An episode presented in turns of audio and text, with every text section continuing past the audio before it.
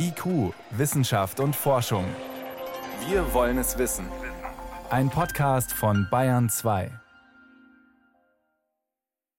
Ich habe in der Stadt immer das Gefühl, ich kenne nur diese eine Strecke, die ich immer fahre. Und sobald ich eine U-Bahn-Station oder S-Bahn-Station weiterfahre, weiß ich gar nicht mehr, wo ich bin. Also ich sage dann schon, gehen Sie geradeaus, rechts oder links. Also nicht mit Himmelsrichtungen. Wer hat den besseren Orientierungssinn? Nein, es geht diesmal nicht um Mann oder Frau, sondern um Großstadtmensch oder Dorfbewohner. Außerdem Corona-Impfung. Bei wem wäre eine vierte Impfung hilfreich und bei wem nicht? Und welche Chancen hat klimaschonendes Fliegen? Eine mögliche Antwort gab es heute in der Flugwerft Oberschleißheim. Herzlich willkommen. Wissenschaft auf Bayern 2 entdecken. Heute mit Birgit Magira. Elektroautos, fast schon alltäglich, zumindest rollen immer mehr von ihnen durch die Straßen und Ladestationen sieht man ja auch immer öfter. Anders am Himmel. Da wird weiter hemmungslos Kerosin verflogen. Für die Luftfahrt scheint es sehr viel komplizierter zu sein, Alternativen zum fossilen Treibstoff zu finden. Spannend war da heute, was eine Flugzeugbaufirma aus Landsberg am Lech vorgestellt hat, in der Flugwerft des Deutschen Museums in Oberschleißheim, einen zweisitzigen Elektroflieger. Bayern 2 Reporter Niklas Eckert war dort. Segelflieger hängen von der Decke in der lichtdurchfluteten Halle der Flugwerft. Alte Militärflugzeuge stehen auf dem Boden. Mittendrin das Flugzeug, um das es heute gehen soll. Der Elektra-Trainer, verhüllt mit einem großen weißen Tuch. Die Zukunft des Fliegens trifft auf die Vergangenheit. Wir Flieger müssen jetzt sofort den Schritt machen und komplett umstellen, weg vom Verbrennungsmotor hin zum elektrischen Fliegen und unseren Beitrag dafür leisten, dass die Gesellschaft diesen Schritt mitgeht. Uwe Nordmann hat den ersten Elektra-Trainer für seine Flugschule gekauft. Eine große Batterie, fast halb so schwer wie das ganze Flugzeug, lässt den Elektra-Trainer durch die Luft gleiten. CO2-frei, wenn der Strom auch aus erneuerbaren Quellen kommt. Ein wichtiger Pluspunkt für Nordmann, der als Fluglehrer viele Starts und Landungen jeden Tag hat. Und gleich hat er auch die Ehre, den Prototypen zu enthüllen. Auf die Plätze, fertig, los. Wo bleibt die Musik?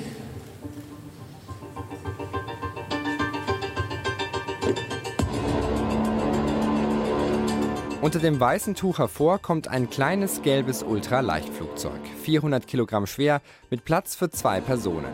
Schmale, 15 Meter breite Flügel und ein kleiner Propeller auf der Nase. Das ist ein Hingucker auf jeden Fall. Und das zeigt aufgrund seines Designs, was gut aussieht, fliegt auch gut. Oder genauer gesagt, weil das Flugzeug sehr aerodynamisch gebaut ist, ist es auch sehr effizient. Zweieinhalb Stunden kann es in der Luft bleiben. Länger als Modelle von anderen Firmen, die ähnliche Flugzeuge bauen. Die schaffen normal nur 30 bis 60 Minuten. Aber der Elektra-Trainer ist nicht nur ausdauernd, sondern auch leise, erklärt Kalin Gologan. Seine Firma Elektra Solar hat den Prototypen gebaut. Ein Lärmpegel von 55 Dezibel, das entspricht wie ein leichtes Regen. Darum ist das Flugzeug für Gemeinde nicht feindlich, ist freundlich. Für die Gemeinde nicht feindlich heißt, Ortschaften, die nahe an Flugplätzen oder Flugschulen liegen, leiden nicht so stark unter dem Lärm. Und auch deshalb ist Gologan optimistisch, einige seiner Flugzeuge an Flugschulen oder Flugsportvereine verkaufen zu können. Wir rechnen mit schon über 100 Flugzeuge pro Jahr.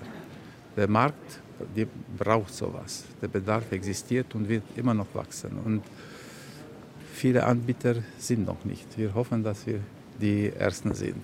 Der Elektratrainer soll vorrangig das klassische Motorsegelflugzeug ersetzen. Der Markt für Flugschulen und den Flugsport ist am Ende aber doch eher ein kleiner. Deshalb arbeitet Gologans Firma mit Partnern schon an einem neuen Projekt. Ein elektrisches Flugzeug mit Platz für bis zu zehn Personen. Ist es vielleicht bald sogar möglich, zum Beispiel von München nach New York elektrisch zu fliegen? Nein, das nicht, noch nicht. Bis 500 Kilometer rein elektrisch, zwischen 500 Kilometer etwa 1000 mit Wasserstoff, Hybrid. Über 1000 sehe ich noch nicht. Ein entscheidender Grund dafür ist, dass die Batterien einfach nicht genügend Leistung haben, um die sehr schweren, weniger aerodynamischen Passagiermaschinen zu beschleunigen. Alle kleineren Flugzeuge zu elektrifizieren, könnte aber trotzdem ein Schritt in die richtige Richtung sein. Und an dem scheint die Branche immerhin zu arbeiten. Der Elektra-Trainer, das zweisitzige Elektroflugzeug einer Firma aus Bayern. Ein Entwicklungsschritt hin Richtung grünes Fliegen, wenn auch absehbar nur im Sportflugbetrieb. IQ, Wissenschaft und Forschung gibt es auch im Internet. Als Podcast unter bayern2.de. Ach ja, wir hätten es gern anders, aber vorbei ist diese Pandemie noch nicht. Der Omikron-Subtyp BA2 breitet sich gerade weiter aus. Gesundheitsminister Karl Lauterbach wirbt intensiv für eine vierte Impfung für alle über 60. Damit ließe sich, so der Minister, die Wahrscheinlichkeit, an Omikron zu versterben, sehr deutlich senken. Einige Fachleute sehen das aber kritisch bis anders. Moritz Pompel über die Frage, wem nutzt eine vierte Impfung und wem nicht? Und brauchen wir jetzt dauerhaft alle paar Monate einen Pieks?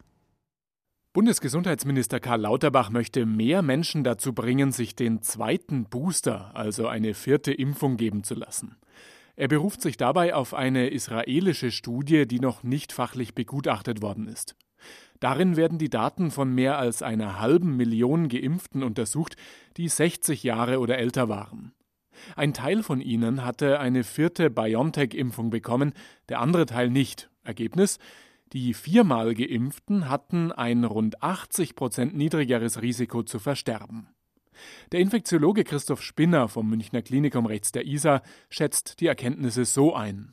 Die vierte Impfung bringt für Risikopatientinnen und Patienten ab dem 60. Lebensjahr noch einmal einen deutlichen Vorteil und untermauert damit im Grunde auch die STIKO-Empfehlung in Deutschland, dass sich zumindest über 70-Jährige vierfach impfen lassen sollen.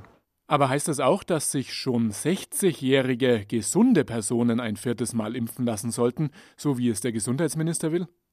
Genau das sehen viele Experten kritisch, denn die Erkenntnisse aus Israel sind bei genauerer Betrachtung gar nicht so eindeutig, aus mehreren Gründen. Erstens, die beiden untersuchten Gruppen waren ziemlich unterschiedlich. Menschen, die sich ein viertes Mal haben impfen lassen, kamen eher aus sozial bevorzugten Verhältnissen.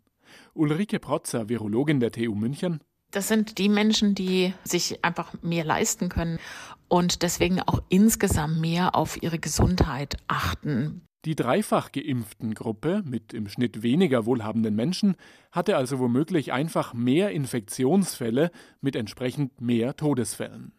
Zweiter Verzerrungsfaktor Menschen aus sozial benachteiligten Gruppen ernähren sich im Schnitt ungesünder und haben öfter Erkrankungen wie Bluthochdruck oder Fettstoffwechselstörungen. Dass in dieser Gruppe mehr Menschen gestorben sind, muss also nicht allein auf die fehlende vierte Impfung zurückgehen. Auch hier liefert die Studie keinen Aufschluss, weil die Autoren nicht unterschieden haben, ob jemand an oder mit Covid gestorben ist. Drittens, Insgesamt sind in beiden Gruppen nur wenige Menschen gestorben im Vergleich zur großen Teilnehmerzahl. Bei den unter 70-Jährigen etwa waren insgesamt mehr als 200.000 Teilnehmer dabei. Davon sind in der Gruppe mit vier Impfungen fünf Menschen gestorben und 32 in der Gruppe mit drei Impfungen. Ein deutlicher Unterschied. Reinhold Förster von der Deutschen Gesellschaft für Immunologie sagt aber, wir sprechen hier nicht 50.000 versus 30.000 Tote, sondern wir sprechen 5 versus 32 in der Gruppe der 60 bis 69-Jährigen. Zum einen zeigt das, dass die Dreifachimpfung nach wie vor sehr, sehr gut schützt und die Vierfachimpfung tatsächlich etwas gebracht haben wird, aber wir bewegen uns schon auf einem sehr niedrigen Niveau. Bei diesen kleinen Zahlen fallen eventuelle Fehler, etwa durch die ungleichen Gruppen, schneller ins Gewicht. Und viertens sind die Teilnehmenden nach der vierten Impfung nur sechs Wochen lang beobachtet worden. Also ist unklar, wie lange der Effekt der vierten Impfung anhält. Nach der dritten Impfung, das haben andere Untersuchungen gezeigt, ist der Antikörperspiegel deutlich in die Höhe geschossen und lag vier bis fünfmal höher als nach der zweiten Impfung. Nach der vierten Impfung dagegen zeigt sich nur ein geringer Unterschied zur dritten Impfung. Deshalb sagt Reinhold Förster von der Deutschen Gesellschaft für Immunologie, wir sehen momentan keine generelle Empfehlung für eine vierte Impfung, weil wir wissen auch nicht, wie groß sind die Nebenwirkungen durch eine vierte Impfung im Vergleich zu dem Benefit, den man hat. Für jüngere Personen ist der Benefit, also der Nutzen der vierten Impfung, eher gering. Darauf deutet eine andere israelische Studie hin. Jüngere Personen erkrankten demnach mit vier Impfungen nur geringfügig seltener an Covid. Für ältere Menschen teilen viele Fachleute die Empfehlung der STIKO.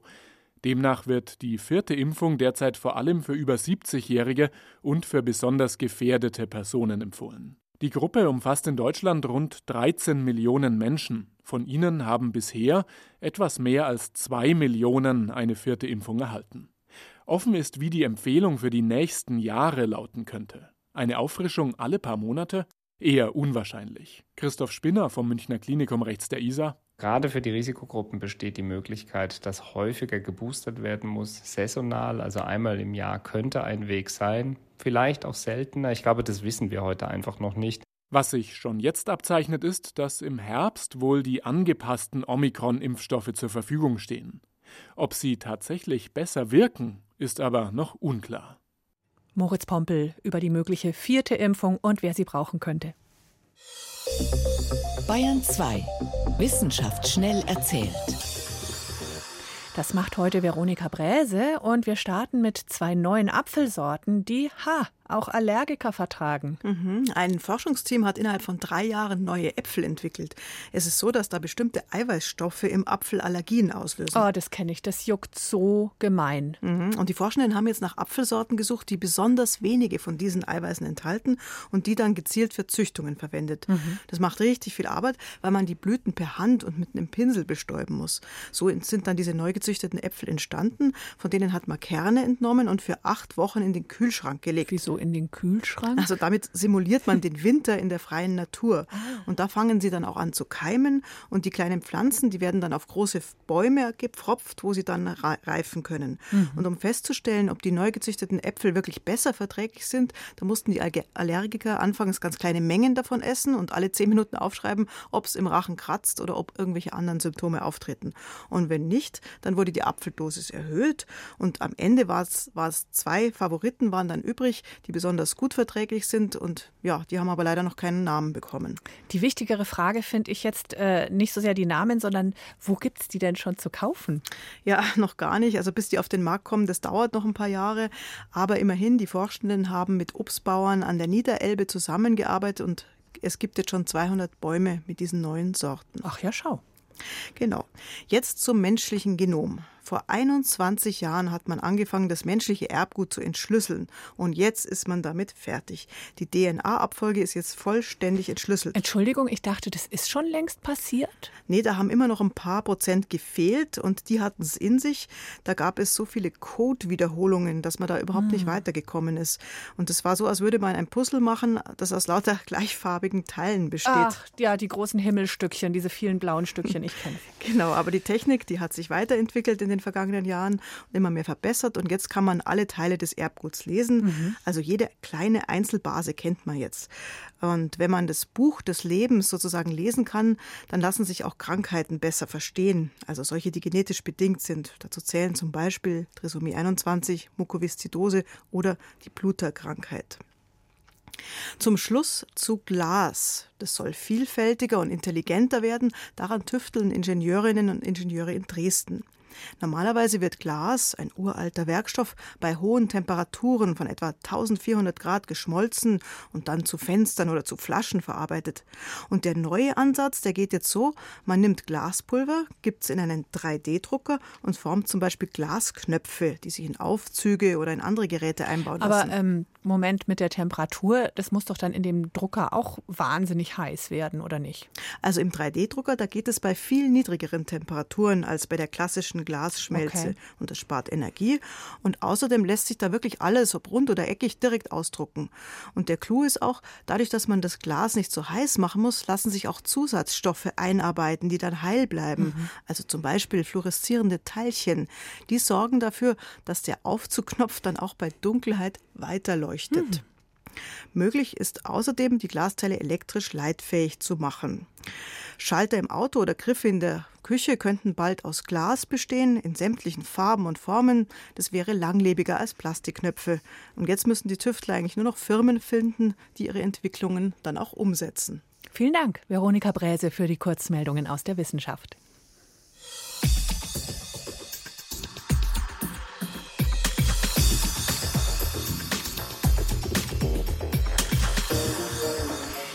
Wie war das noch früher beim Autofahren ganz ohne Navi? Das Klischeebild eher am Lenkrad, sie auf dem Beifahrersitz mit der Landkarte auf dem Schoß. Naja, und dann gab es natürlich bald Streit, so das Klischee, weil sie sagt so, er fragt, bist du sicher? Und die eine schaut halt lieber nach bestimmten Gebäuden und Landmarken, der andere orientiert sich vielleicht an Himmelsrichtungen.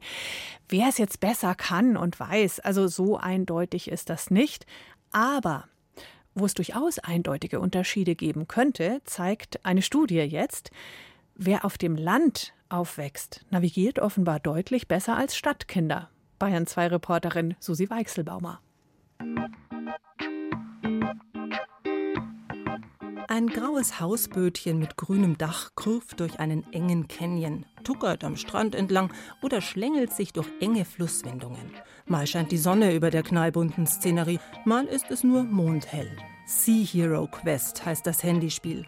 Dabei geht es darum, mit dem Bötchen die auf einer separaten Landkarte aufgezeichneten Landmarken anzusteuern. Irgendwann soll das Spiel in der Alzheimer-Diagnostik und Therapie helfen, erklärt Michael Hornberger. Er ist Professor für angewandte Demenzforschung an der Norwich Medical School. Die Navigation ist sehr wichtig für meine Forschung, weil sie eines der frühesten Anzeichen von der Demenz, vor allem der Alzheimer-Krankheit ist. Schwierigkeit bloß? Darüber, wie gesunde Menschen navigieren, gibt es kaum Daten. Wie sie ihre Wege wählen, das scheint enorm unterschiedlich zu sein, fragt man rum. Ich habe in der Stadt immer das Gefühl, ich kenne nur diese eine Strecke, die ich immer fahre. Und sobald ich auch nur irgendwie eine U-Bahn-Station oder S-Bahn-Station weiterfahre oder nebendran fahre, weiß ich gar nicht mehr, wo ich bin. Also ich sage dann schon, gehen Sie geradeaus, rechts oder links. Also nicht mit Himmelsrichtungen. Ich habe mal ganz früher was gelernt bei den Pfadfindern, wie man sich orientiert. Und da gab es den sogenannten Daumensprung. Man hält also den Daumen am ausgestreckten Arm und dann mit dem Auge rechts und links. Und so springt der Daumen in eine bestimmte Richtung. Und so kann ich den Leuten erklären, wonach sie navigieren sollen. Um handfeste Informationen zu bekommen, wer orientiert sich wie, luden Demenzforscher Hornberger und sein Team knapp 400.000 Teilnehmende aus 38 Ländern ein.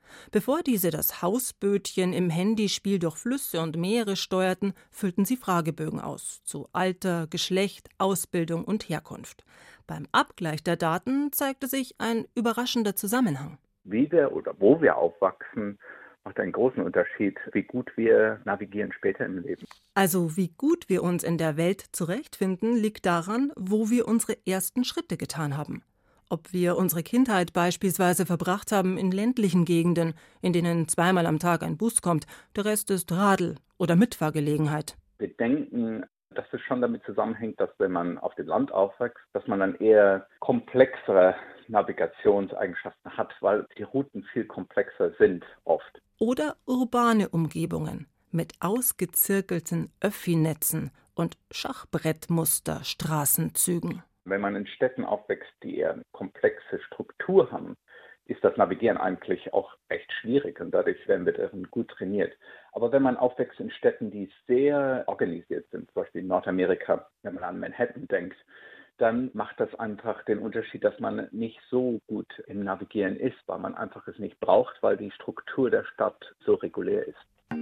Für das Hausbötchen im Spiel heißt das, ländlich geprägte Testpersonen schlängeln sich leichter um die Leuchttürme herum und finden sich im Geflecht der Kanäle besser zurecht. Großstädter tun sich im Wildwasser schon mal schwerer, Kurs zu halten. Erfahrene Gamer haben in diesem Spieldesign keinen Vorteil. Noch ist nicht ganz klar, warum die Herkunft die Navigationsfähigkeit beeinflusst. Zumindest gibt es noch keine Evidenz. Erfahrungswerte dagegen jede Menge. Ich bin ein Landkind aus der Oberpfalz. Man hat die Himmelsrichtungen kennt, man hat die Sonnenuhrzeit kennt, also das war viel einfacher. Ich komme ursprünglich vom Land. Da orientiert man sich einfach an Landmarkierungen und so und hier muss man sich eher an Gebäuden, Straßen, markanten Punkten orientieren. Ich nehme viele Wege oft als Umwege, weil sie mir vertraut sind. Das ist nicht der direkteste Weg, aber der vertrauteste. Ob man vom vertrauten Umweg zur schnellsten neuen Route so simpel wechseln kann?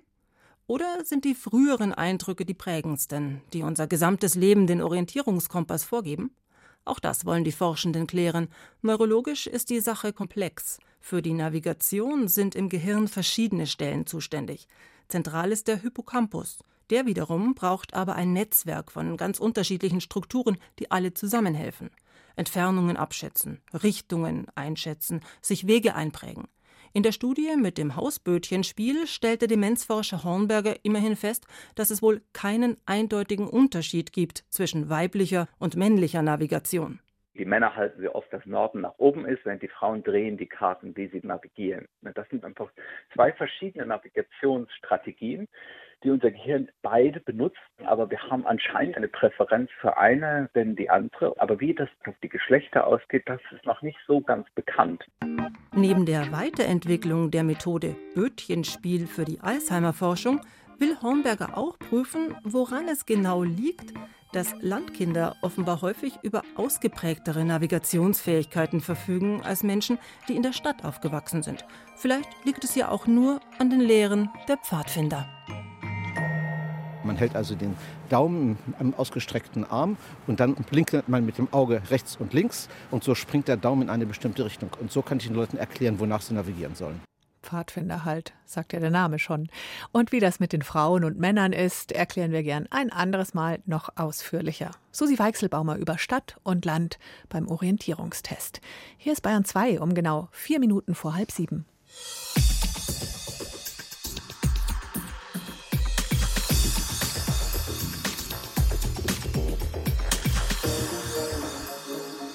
Per aspera ad astra. Durch das Raue oder durch die Mühsal gelangt man zu den Sternen. Ein Ausspruch, der auf den römischen Philosophen Seneca zurückgeht.